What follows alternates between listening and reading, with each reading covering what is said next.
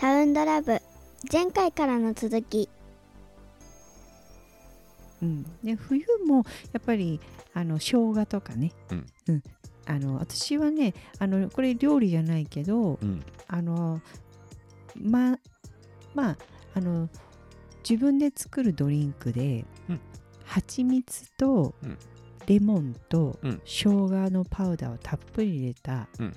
飲み物が一番大好きなのね。うんでその生姜の入れる量が尋常じゃないの。うん。もうあのもう辛くてうん。飲めないんじゃないかってヒリヒリするぐらい、うん。うん。でもなんかそれをねちょこっとこう夜あのもう最近はあったかい方で夏だとそれに氷入れてうん。飲むっていう風にするんだけど、さっぱりしてみたいな、うん、そのやっぱ生姜って温まるし、うん、あの料理でもね結構自分は生姜を使うタイプ、ううんんなんだけどそうねなんか冬パパ何食べたい？これから。うーんでも寒くなって食べたくなるのはおしるこああ甘い系なんだね。うん。なるほどね。そっか。なんかお思い浮かんだのはね、うん。おしるこやっぱ夏はあんまり食べたいと思わないけど、まあうんうんうんぜんざいとかになっちゃうかもしれないけど、うんうん家でぜんざいってそんな食べないじゃない、うんうんなるとやっぱりき基本的にお餅がね、うん。好きだからそうねだね。お餅好きだけどやっぱ夏はあんまりお餅食べたいと思わないけど、うんうん。冬になるとどうしてもお餅が食べたくなって、うんうん。特に冬ってなるとおしるこお雑煮よりもおしるこ、ううん。んあとは、まあ、そのお雑煮系統でいくと豚汁うん。みたいなこういうそうだね。汁物がやっぱり、そうん、食べたくなるかなっていう気がするね。なんか家では豚汁はしょっちゅう作るじゃない？冬になってくると、であのほまあ理想としてはなんか鍋焼きうどんとか、うん。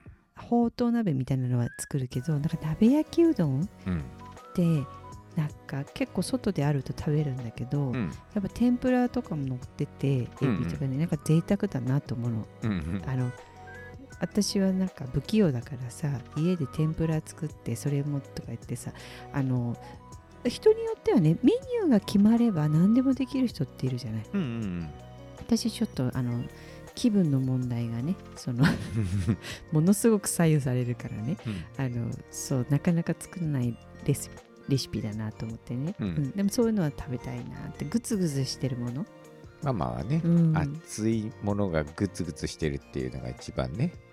だいぶねおなんか昔ほどなんかストレスを抱えて食べることに気づいてあのもう、まあ、ほどほどにはなったけどやっぱりあったかい方がねうん。猫舌ではないしね、うん、そういうあったかいものが食べたいかな、うん、石焼き系とかね、そうね。うんうん。そうそうそう。だからねそういうものを今年の冬ね。ね、あとはその、まあ、冬になると、さっきストーブの話があれ前回だっけ？うん、出たけど、あの普通の石油ストーブも使うじゃない、うちの場合は。うん。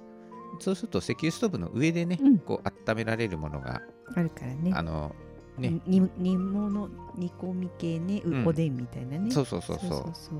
とか鍋とかあとは単純にお湯もね、うん沸かさなくてよくなるじゃない？そうだね、うん。おきっぱでできるとね。そうお湯をかけとくってなるとまたなんかお湯使うものあるかなわかんないけどなんかお湯あれすごいいいなと思ってあ単純にちょっと食べ物じゃないかもしれないけど、うん。コーヒーとかなのかもね。ねそうだね。左右飲んだりね、うん。そうそうそう。ね。あの左右もあの IH とか電子レンジでやるのと、ん。ガスでやるのと、うん。とか、うん。いろいろなんかあの成分があるみたいね。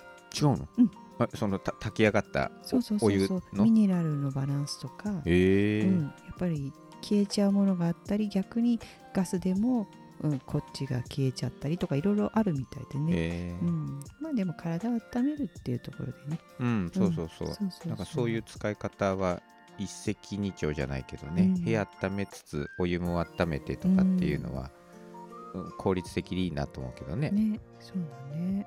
まああのーそうは言ってもねうん。あの手に入る食材でね、うん。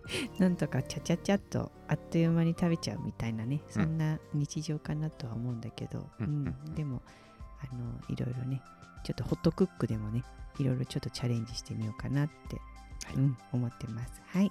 今日もありがとうございあました。りがとうございました。今日も新しい自分でサウンドラブ。